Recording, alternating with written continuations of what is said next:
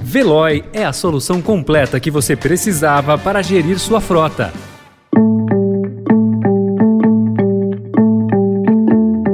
Olá, começa agora mais uma edição do Notícia no seu Tempo, um podcast do Estadão para você ouvir as principais informações do jornal. Esses são os destaques do dia.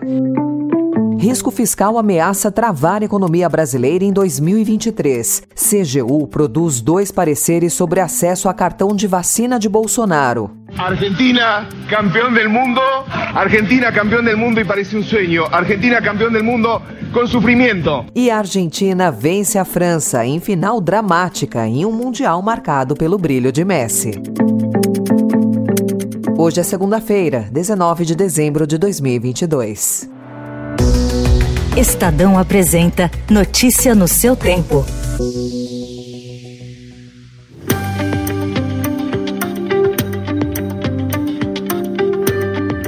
A incerteza fiscal provocada pelas sinalizações do governo de Luiz Inácio Lula da Silva pode fazer com que a economia brasileira caminhe para anos de baixo crescimento. Parte do mercado financeiro já começa a projetar que uma queda da Selic, atualmente em 13,75% ao ano, deve ocorrer apenas em 2024. No ano que vem, se houver corte, será mais brando do que se previa algumas semanas, dada a nova conjuntura. Nas últimas semanas, a preocupação com as contas públicas ficou evidente com a disparada dos juros futuros. Na prática, empresas e bancos, sobretudo de médio porte, já pagam mais para captar recursos. O investimento mais caro afeta o desempenho econômico do país. Sem reversão nas expectativas, o custo de crédito para as famílias também deve subir. Entre os sinais do novo governo de crescimento de despesas está a PEC da transição, que abre a possibilidade de 168 bilhões de reais em gastos extras.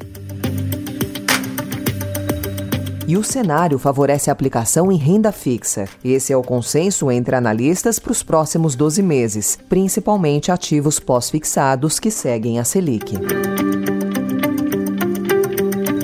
Presidente eleito Luiz Inácio Lula da Silva se reuniu ontem com o presidente da Câmara, Arthur Lira, para negociar a votação da PEC da transição. No encontro, Lula quis saber com quantos votos do Centrão pode contar. Aprovada no Senado, a PEC tem sido alvo de impasse entre Lula e o presidente da Câmara. A queda de braço se dá porque partidos do Centrão calculam não ter ainda os 308 votos necessários para aprovar o texto. Nos bastidores, muitos têm condicionado a votação marcada para amanhã à distribuição de cargos estratégicos na esplanada. Expoente do Centrão, Lira tem dito que o bloco tem hoje 90 votos. Até agora, Lula não admitiu ceder a principal pasta cobiçada pelo PP de Lira, que é a saúde.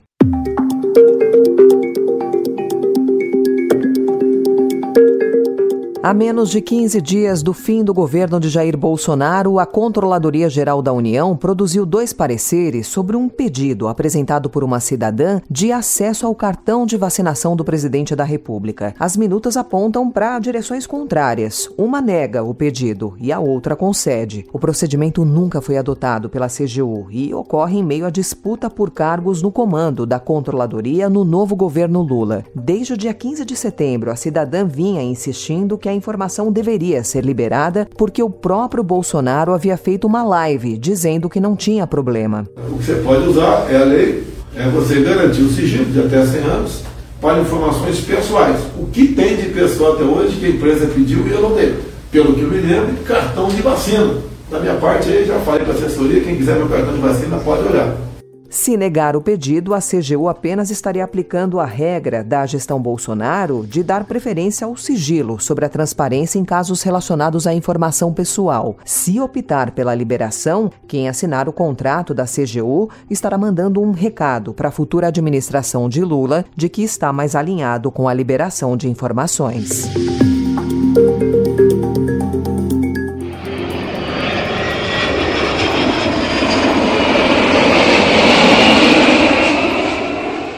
O Estadão também informa hoje que os aeronautas, os pilotos de avião e comissários de bordo recusaram a proposta apresentada pelas empresas aéreas no fim de semana, que previa ganho real de 0,5% nos salários, e decidiram manter a greve marcada para hoje. De acordo com o Sindicato Nacional dos Aeronautas, a oferta foi recusada por 70% da categoria, em votação feita online no domingo. Dessa forma, os trabalhadores foram convocados a comparecer aos aeroportos de São Paulo, Rio de Janeiro, Campinas, Porto Alegre, Brasília, Belo Horizonte e Fortaleza e atrasarem as decolagens entre 6 e 8 horas da manhã. Por determinação do Tribunal Superior do Trabalho, a paralisação deve ser feita por apenas 10% dos funcionários das empresas aéreas. Segundo o sindicato, nenhum voo será cancelado, apenas terá atraso na partida.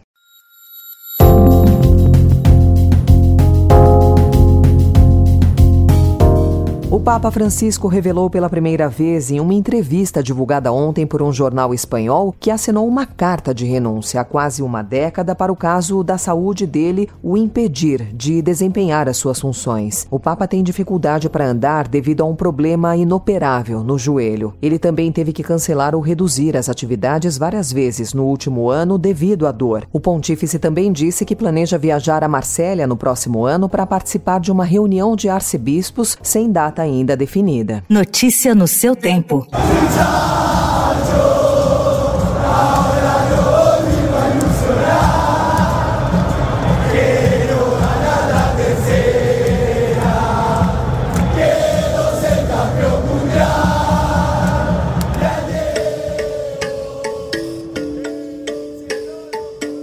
Meses antes de disputar o Mundial da Rússia em 2018, Di Maria afirmou que o futebol devia uma Copa do Mundo a Lionel Messi.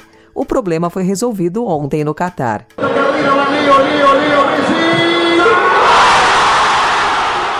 O camisa 10 concluiu sua trajetória em mundiais com a taça que buscou durante 16 anos, após a dramática vitória da Argentina sobre a França nos pênaltis, após 2 a 2 no tempo normal e 3 a 3 ao fim da prorrogação. La deseaba muchísimo, recién le decía ahí, alguna vez lo dije, que, que Dios me lo iba a regalar, estaba seguro y, y presentía que, que, era esta, que se estaba dando. Sufrimos un montón, pero, pero lo conseguimos y, y acá está ahora disfrutar, vemos, no vemos la de, de ya estar en Argentina para, para vivir la locura que va a ser eso y, y nada, pensar en, en disfrutar. Di Maria e Messi se destacaram no triunfo. Messi marcou dois gols. O craque francês Mbappé anotou três, ganhou a chuteira de ouro como artilheiro da Copa, mas não levou o troféu que mais cobiçava. O técnico francês Didier Deschamps disse que a Argentina conquistou a Copa do Mundo com todos os méritos, mas lamentou a perda do título nos pênaltis, que definiu como um pouco cruel. Ainda não foram acertados os detalhes finais do regulamento da Copa do Mundo de 2026, que será disputada no Canadá, Estados Unidos e México, mas o que já está certo há tempos é o número de participantes: 48 equipes na disputa pelo título, configurando a próxima edição como a mais democrática da história.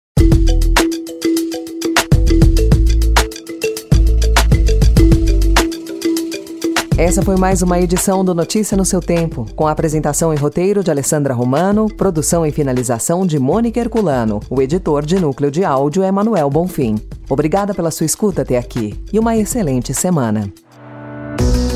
Você ouviu Notícia no seu Tempo.